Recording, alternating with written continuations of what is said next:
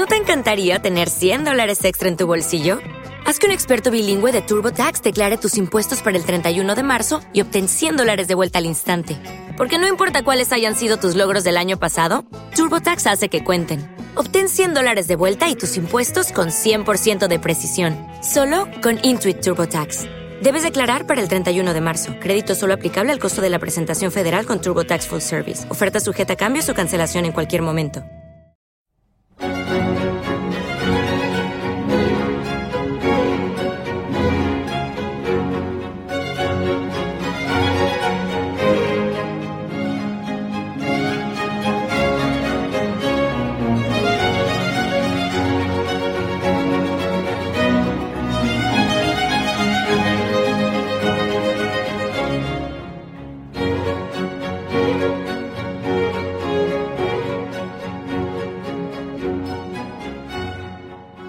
Bienvenidos una vez más, eh, hoy es domingo 12 de marzo de 2023 cuando estoy grabando este episodio. Mi nombre, para los, los que ya son seguidores del programa lo tienen claro, mi nombre es Enoch de la Cruz y hoy volvemos a cortar por lo sano. Hoy vamos a hablar además de un tema muy espinoso y muy interesante, a la par que interesante. Eh, recientemente hemos celebrado hace unos días, pues es domingo 12, pues hace exactamente cuatro días, cuando quiero hablar de un tema así relacionado con una fecha, dejo que pase unos días, unas jornadas, un poco como de reflexión, ¿no? Un poco como que pase la tormenta y cuando ya el polvo se está asentando de nuevo, cuando yo lanzo mi reflexión, ¿no? En este caso, pues han pasado ya cuatro días del 8M, de ese día que tradicionalmente ya se ha señalado como el día, antes era el Día de la Mujer Trabajadora, pero ya, bueno, no conozco ninguna mujer que no sea trabajadora, se ha, dicho de paso, ¿no? Entonces ya se ha generalizado y es el Día Internacional de la Mujer, ¿no? Eh, para los que no lo sepan, todo esto viene de, pues, de una tragedia, de una tragedia de un asesinato, hay que llamar las cosas como son. Y esto viene de un 8 de marzo en Estados Unidos en el que unas eh, trabajadoras de una fábrica estaban protestando, llevaban unos días ya tiempo protestando por las condiciones, decidieron encerrarse en la fábrica, un encierro, como medida de protesta para mejorar sus condiciones laborales y bueno, pues los dueños de la fábrica no se le ocurrió otra cosa que prenderle fuego a la, fábrica con ellas dentro, ¿no? Todas evidentemente fallecieron. Este acto fue un punto de inflexión en la lucha con para los derechos de la mujer y se ha tomado ese símbolo, ese 8M, eh, 8 de marzo, para eh, esa lucha de, de, la, de, la, mujer por la igualdad, ¿no? En ese caso eran igualdad laboral, pero bueno, como digo, ya ha pasado, ha trascendido el mundo laboral y el mundo del trabajo y el Día de la Mujer en, general, ¿no?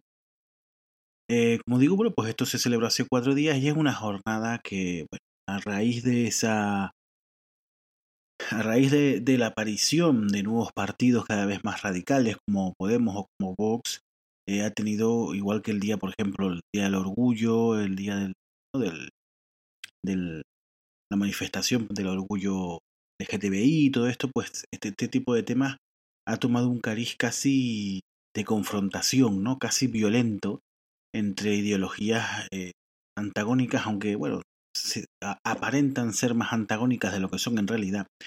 Pero bueno, pues ha sido es un campo de batalla en el que han movido eh, sus peones para, para intentar sobreponerse ¿no? Y para intentar quedar por encima del contrincante político ¿no? o ideológico.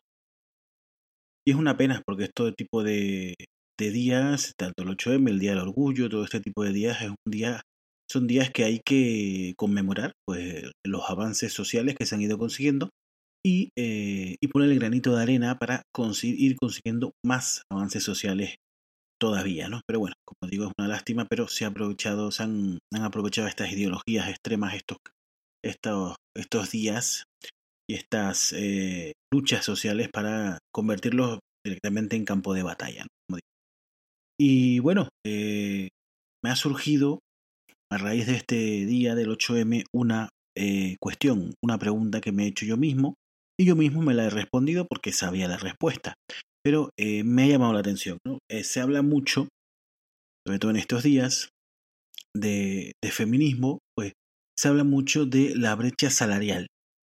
¿eh? Mm, La brecha salarial viene a significar que los hombres, por el mero hecho de ser hombres, ganan más dinero que las mujeres por el simple hecho de ser mujeres. Y, y mucha gente entiende mal el concepto. Mucha gente entiende mal el concepto. Entonces se me ha venido esa, esa cuestión a la cabeza y por eso lanzo el programa de hoy que se titula ¿Existe brecha salarial en España? ¿no? Eh, preguntándolo, ¿no? ¿Existe brecha salarial en España? Bueno, pues les voy a dar un anticipo. Eh, la respuesta corta es no. No existe brecha salarial en España. La respuesta larga es sí existe brecha salarial en España, pero no como la gente piensa. ¿eh? Y ahora, después de esta introducción, vamos a, desgranar todo esto y a tratar de explicarlo.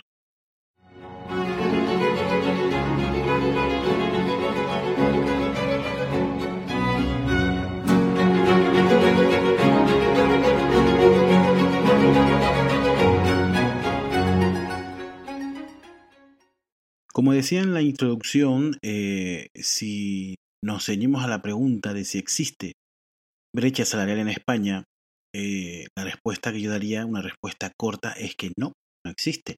Pero eh, realmente sí existe. Lo que pasa que no como la gente entiende la brecha salarial. Vamos un poco a ir eh, punto por punto.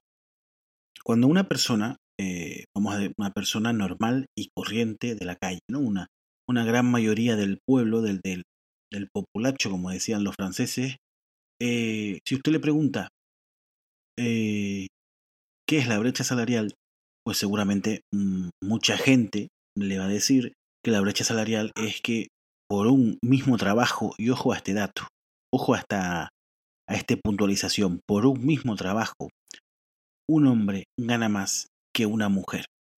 Esto es lo que la gran mayoría entiende por brecha salarial, es decir, que si yo trabajo en una gasolinera, poniendo, sirviendo combustible a los vehículos, trabajo el mismo número de horas, con la misma antigüedad, el mismo tipo de contrato exactamente igual que una eh, mujer, yo voy a ganar más. Y ella va a ganar menos que yo.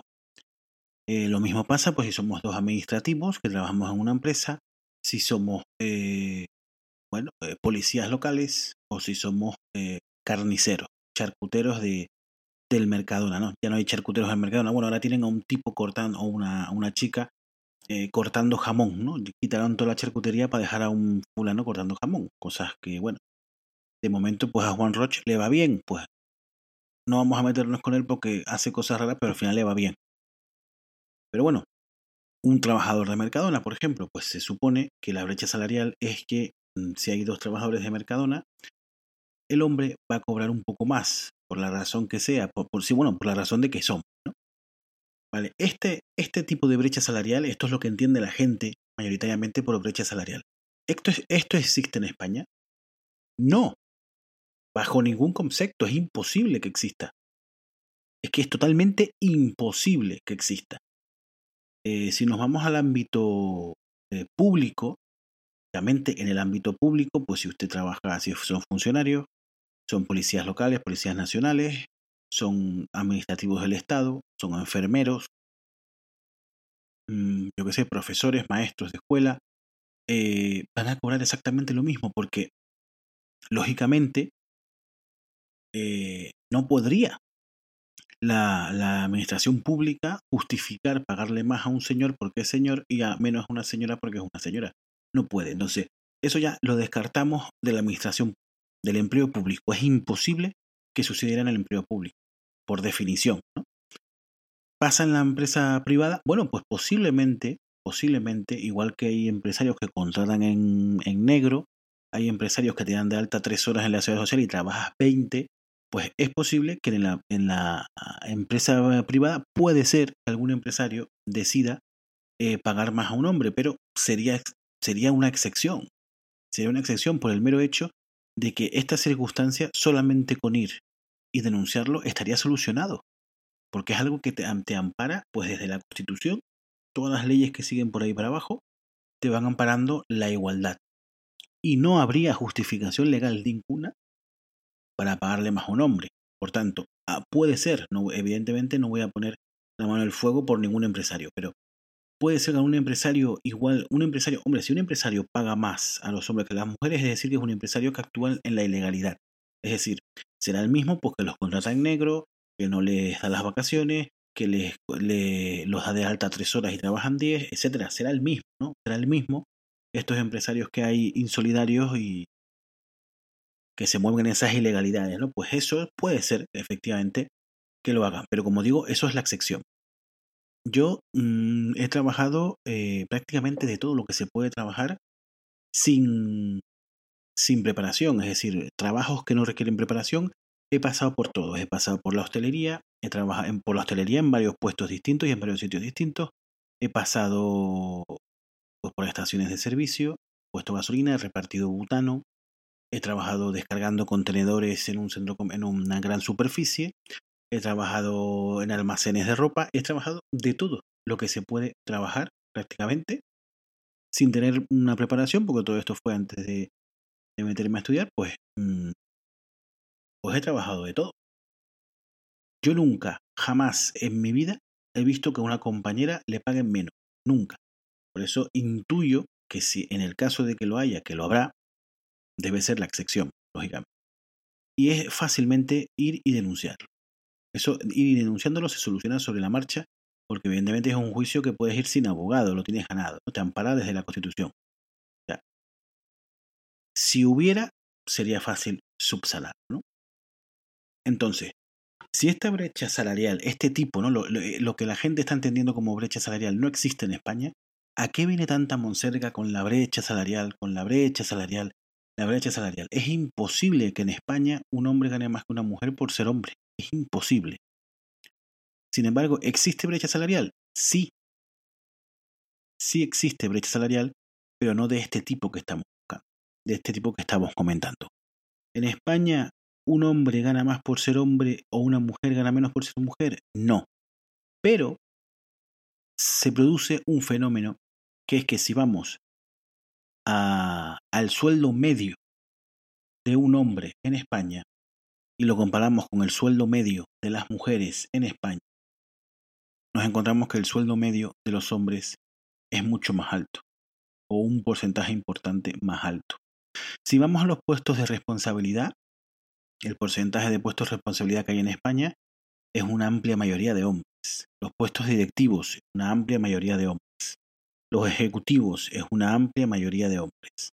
Si por el contrario nos vamos hacia el otro lado y nos vamos hacia el estrato más bajo de trabajadores, que son los trabajadores sin ningún tipo de cualificación, que trabajan pues prácticamente todos en el sector servicios, ahí eh, menos algunos campos concretos, en el resto la mayoría son mujeres, la mayoría de las mujeres. Entonces, ¿qué es lo que pasa? Por hacer un mismo puesto, por hacer un mismo trabajo, eh, ocupar un mismo puesto de trabajo, se gana igual. Pero en el rango de trabajos, en el rango de, puestos, de posiciones en el mercado de trabajo, para un hombre es mucho más fácil subir y mantenerse arriba que para una mujer. Esto es una verdad como un templo y esta es la brecha salarial. No es que, eh, eh, no es que eh, cobre más el hombre por el mismo trabajo, es que el hombre cobra más porque tiene la posibilidad de ascender o de moverse a mejores trabajos. Esto sí es verdad, y esto es lo que está pasando en España. En, bueno, en España, yo el episodio puse España, pero esto lo puedes eh, llevar a cualquier país de nuestro entorno. ¿no? Esto pasa en Europa, en lo que eh, se entiende como primer mundo o el mundo occidental. Esto es lo que pasa. ¿Y cuál es el problema? ¿Cuál es el factor que hace? Hay muchos factores, pero hay un factor que es primordial, que es el que provoca esto, que, una, que para un hombre sea más fácil llegar a salarios eh, más altos y para una mujer no y se quede en salarios más bajos. ¿Cuál es el factor? Es la maternidad. Es la maternidad. El, calendario eh, reproductivo obliga a las mujeres, ahora es más tarde que antes, han ido retrasando esos calendarios. Esto se ve a simple vista, ¿no? Mi abuela o mi madre eran madres con 20 años y, y, yo ahora lo fui con 37. Es evidente. Pero esos calendarios se van retrasando pero llega un momento en que eh, la mujer, la que quiere ser madre, porque ya hoy en día, gracias a Dios, tampoco es obligado, es verdad que en las generaciones anteriores era prácticamente una obligación ser madre y hoy en día es madre quien quiere, yo lo celebro porque me gusta que las personas tengan libertad. Yo he sido padre porque he querido, no me hubiera gustado que me hubieran obligado.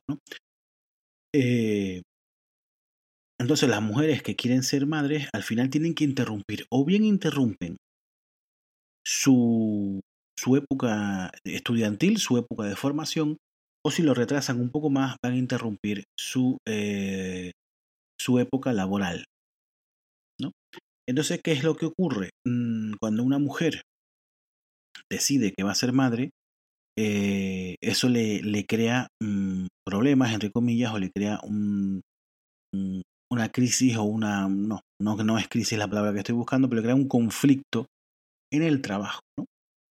Eh, tiene, que tener, tiene que estar de baja maternal y si decide además quedarse, pues ya iba a ralentizar su carrera laboral. ¿no? Eh, hoy en día hay también baja, hay baja maternidad y hay baja también de paternidad, y además bastante amplia, que me parece bien. Eh, bueno, me parece bien si lo usan para lo que son, porque yo también conozco padres que cogen la baja de paternidad y se dedican a estar por ahí pipa y pasándoselo pipa y no precisamente estar con la mujer y con, con los hijos, pero mm, hay padres, la mayoría, eh, que sí, que se ocupan, bueno, pues que ayudan a su, ayudan a su pareja o a la madre de su hijo, por lo menos, eh, y a lo mejor pues le ayudan con las tareas de la casa, están en la casa, se ocupan ellos, se ocupan de la compra, se ocupan de tal y se ocupan del hijo, porque recuerden que una mujer, claro, cuando una mujer da luz, no es que mucha gente piensa, ¿no? La, la baja de maternidad es para ocuparse del niño, no. O sea, no y sí. Claro que tiene que ocuparse del niño, pero se tendrá que ocupar también más adelante cuando no esté de baja, ¿no? Igual que el padre, por supuesto, ¿no? Y hasta que tenga 15 años tendrá que seguir ocupándose de él. La baja de maternidad es para recuperarse, porque el parto es una experiencia traumática para la mujer. Y posiblemente si no es porque después, ya cuando está disfrutando de su hijo, prácticamente se lo olvida, si no, no volvería a pasar por un parto, ¿no? O sea, es una experiencia muy traumática y el cuerpo de la mujer es muy brusco, ¿no? Entonces, eh, la baja de maternidad es, o si no lo es, debería de serlo, para que el cuerpo, o sea, para que la mujer recupere su cuerpo, recupere su estado físico y pueda reincorporarse otra vez al trabajo. Debería ser para esto. Muchos piensan, no, es para que se ocupe del bebé. No, no hace falta ocuparse del bebé. Y hoy en día ya está, o sea, sí hace falta ocuparse del bebé, pero me refiero que el bebé tiene su madre y tiene su padre. Hoy en día ya está leche ni siquiera hace falta que, que, la madre esté para la lactancia si no lo cree conveniente. Y hay leches desde, desde recién nacidos que, que valen exactamente lo mismo. Pero ¿qué es lo que pasa? Que en estos casos, eh, en un porcentaje muy alto, no sé el porcentaje, por eso no lo digo, pero en un porcentaje muy alto, cuando uno de los dos progenitores decide quedarse en su casa o no, a lo mejor no se queda en su casa, pero sí reduce la jornada en un porcentaje altísimo, quien lo hace es la mujer. Entonces, la herencia del patriarcado también, ¿no? que estamos intentando quitárnoslo de arriba, pero que está ahí.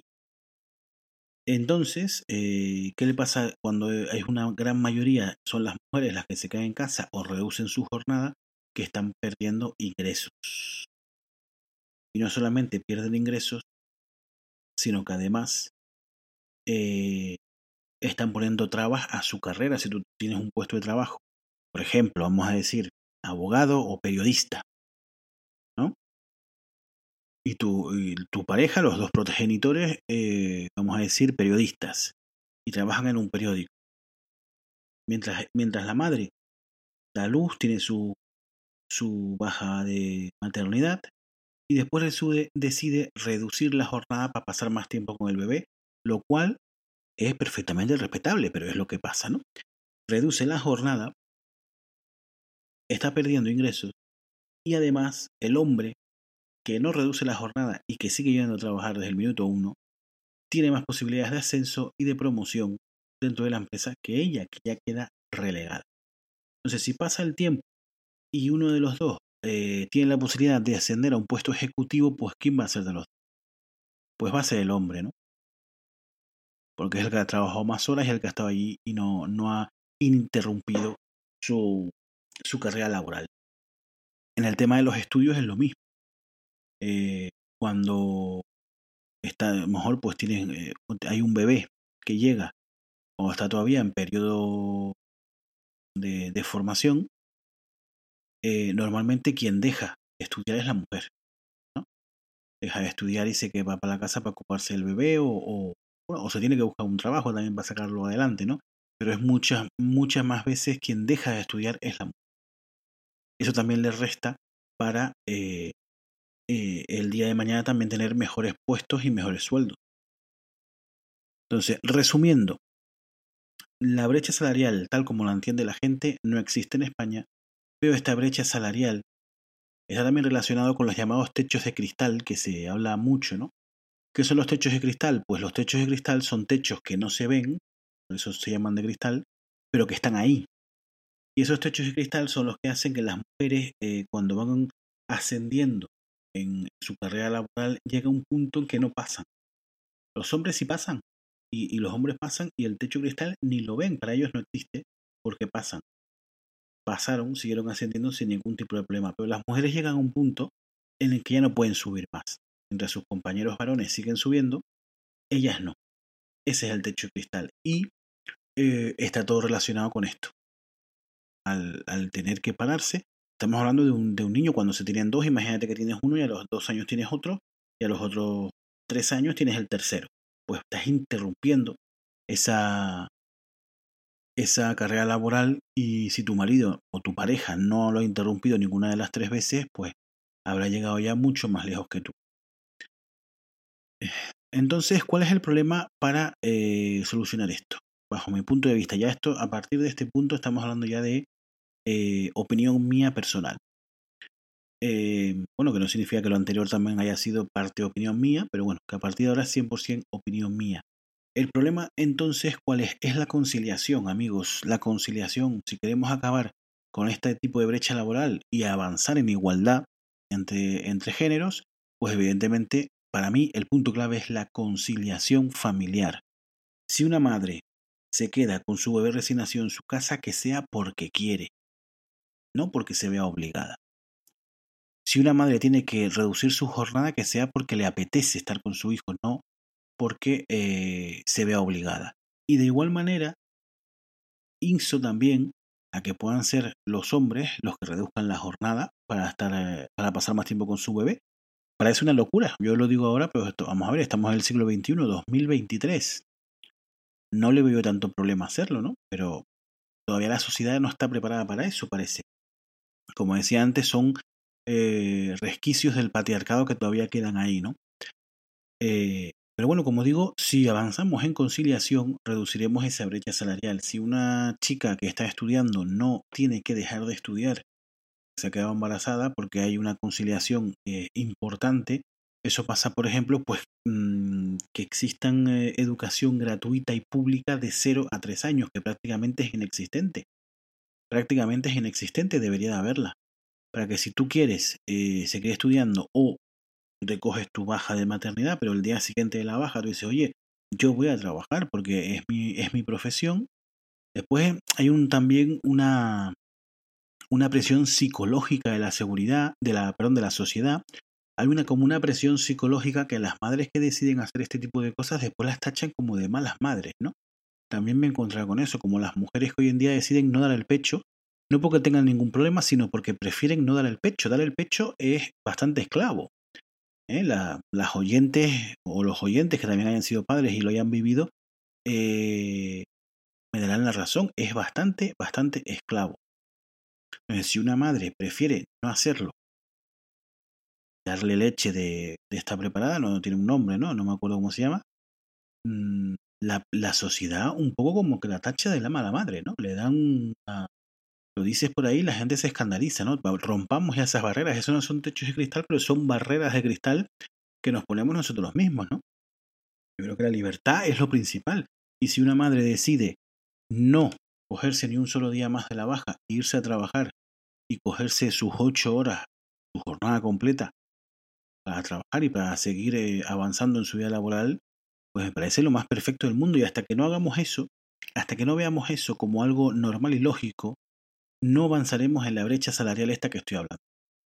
Ahora el gobierno se inventó una ley, eh, están intentando sacar todas las cosas que se le ocurren antes de que termine este año, porque saben que este año es el último, saben que desde que noviembre, principios de diciembre, que van a ser las elecciones generales, se van para casa. Eso está más que, más que claro. Y entonces están sacando pues todas las barbaridades que se le van ocurriendo, también como reclamo electoral, a ver si escapan, y si no, pues para dejar las cosas como ellos quieren, ¿no?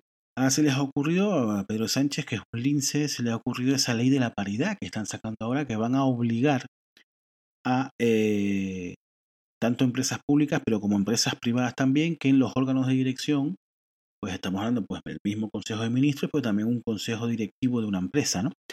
Eh, tiene que haber el número, eh, mismo número de hombres que de mujeres y lo van a imponer por ley. Esto es una barbaridad. Y hay muchos, eh, muchos autores que hablan de este tema que están muy a favor de las cuotas, pero yo no estoy nada a favor de las cuotas. Pero para nada estoy a favor de las cuotas. Eh, yo, por ejemplo, yo leí mucho a Raquel Osborne, que es una socióloga, más especializada en sociología del género. Y bueno, pues cuando estudié esta asignatura, sociología del género, me acuerdo que la leí bastante porque entraba mucho de lo entraba mucho en los exámenes, preguntas sobre Raquel Osborne y sobre sus teorías y tal, y la leí bastante. Y Raquel Osborne, que es una socióloga muy reputada que si no me equivoco es eh, catedrática de la UNED o algo así en sociología y tal, en la Facultad de Sociología, eh, estaba muy, muy, muy a favor de imponer cuotas para que las mujeres estén representadas en, en todos los ámbitos, ¿no? Pues mm, yo respeto mucho a Raquel Osborne y a todas las demás, eh, o, o, los demás sociólogos que puedan pensar esto, pero yo no estoy nada a favor de las cuotas. Yo creo que en un consejo de administración, bueno, en el, en el ámbito privado ya me parece una barbaridad imponer este tipo de cosas, pero en el ámbito público, vamos a decir, por ejemplo, consejo de ministros, pero es que con la ley esta es consejo de ministros y es congreso de los diputados y todo, todo tiene que ser paritario. Pero vamos a ponernos, por ejemplo, en el consejo de ministros, yo no quiero que el consejo de ministros, vamos a suponer que hay 12 ministros, yo no quiero que sean 6 hombres y 6 mujeres, yo quiero que sean 12 personas que sean las mejores preparadas para el puesto, punto. Y si resulta que las 12 personas que están mejor preparadas para el puesto son mujeres, pues mujeres, pues me da lo mismo.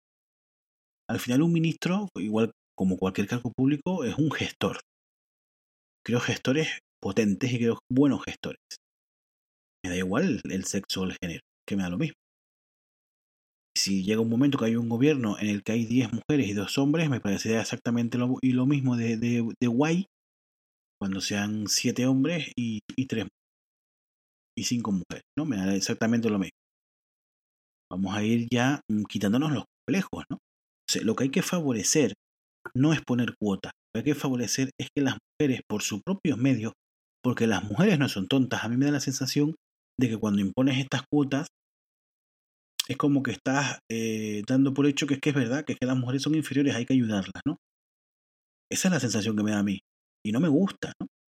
Las mujeres hay que fomentarle para que puedan terminar sus estudios en la misma condición que los hombres, aunque lo mismo los estudios universitarios ya las mujeres ya hoy en día son mayoría. Pero bueno, y después el tema que yo me refería antes del, de la carrera laboral, pues favorecerle conseguir una, una conciliación familiar brutal para que las mujeres puedan seguir ascendiendo y lleguen a sus propios, eh, rompan ese techo de cristal y lleguen a esos puestos directivos y esos puestos altos por sus propios medios, porque son capaces. ¿eh? Les puedo garantizar que una mujer es capaz de eso y demás. Si vamos a dejarnos de paternalismo, porque empezamos con eso y después dentro de 20 años mi hija me está intentando explicar que hay que poner una cuota para, eh, pues yo qué sé, para los transexuales porque están infrarrepresentados. Y, y si ya pues aceptamos esto, pues ya el mundo de las cuotas es infinito, ¿no? Entonces vamos a dejarnos ya de, imponernos cosas y de buscarle eh, cuatro, cuatro pies al gato y vamos a favorecer, y en el, caso que, de, que era de broma, lógicamente, ¿no? Pero lo que estaba comentando de una cuota transexual que vendrá en el futuro, pues mm, no hace falta una cuota transexual. En ese caso lo que habría que es favorecer que los transexuales tengan las mismas condiciones que los demás. ¿Ya está? En el caso de las mujeres, ¿por qué las mujeres no llegan ahí? Por, por la conciliación. Yo pienso que el punto clave es la conciliación. ¿No llegan por la conciliación? Pues avancemos en conciliación. Esa brecha laboral y esos techos de cristal se irán solos. Lógicamente no va a ser de un día para otro, pero hay que ir avanzando poco a poco. Y señoras y señores, ese es mi mensaje de hoy. Terminamos aquí. Creo que ha quedado bastante coqueto y bastante claro. Antes de irme, recordarles que eh, en la descripción del episodio tienen los enlaces para las redes sociales y para además para convertirse en mecenas del, del podcast, lo cual se los agradecería eternamente. Y en, cuanto a los enlaces de las redes sociales, les insto a que me, me, hagan llegar comentarios y por supuesto que sigan las redes del podcast y que sean asiduos comentadores nos pueden dar ideas para un episodio o comentar cualquier cosa. Estamos para lo que necesiten. Así que sin más, eh, un saludo y hasta la próxima.